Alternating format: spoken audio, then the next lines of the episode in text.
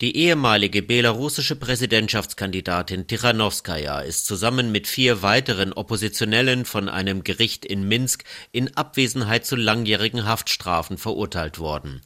Tichanowskaja, die im Exil in Litauen lebt, wurde zu 15 Jahren Gefängnis verurteilt. Ihr Vertrauter Latuschko erhielt 18 Jahre Lagerhaft unter verschärften Bedingungen, drei weitere Angeklagte jeweils zwölf Jahre Haft. Ihnen war unter anderem die Gründung einer extremistischen Organisation und Verschwörung zur verfassungswidrigen Ergreifung der Macht zur Last gelegt worden. Tichanowskaja war im August 2020 bei den belarussischen Präsidentschaftswahlen gegen Machthaber Lukaschenko angetreten und hatte nach offiziellen Angaben etwas über 10 Prozent der Stimmen erhalten, während Lukaschenko mit über 80 Prozent der Stimmen zum Wahlsieger erklärt worden war.